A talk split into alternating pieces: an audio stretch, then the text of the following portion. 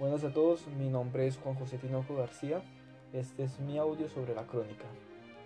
Viaje a la Sierra Nevada de Santa Marta por Eliseo Reclus en Colombia.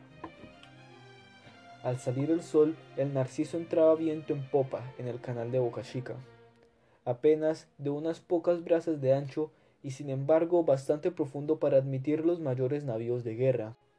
A unos metros de distancia, sobre la izquierda, al pie de un promontorio de islas de tierra bomba, se levantan las blancas murallas de un fuerte, cubierto hoy de arbustos y espinos.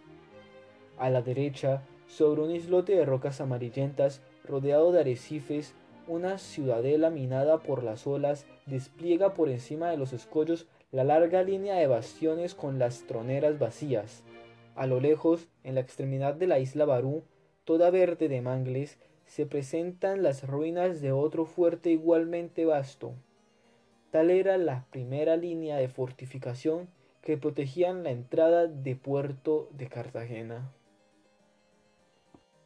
Ahora la parte que yo modifiqué a la época contemporánea. En esta mañana el sol salía reluciente como siempre. El viento sopla a mi favor en el canal de Boca Chica.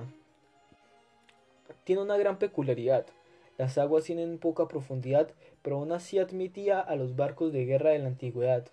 Siguiendo a la izquierda, cruzando un pequeño monte al lado de la isla Tierra Bomba, hay una estructura amurallada de colores grises y blancos debido a la antigüedad, completamente absorbida por la naturaleza.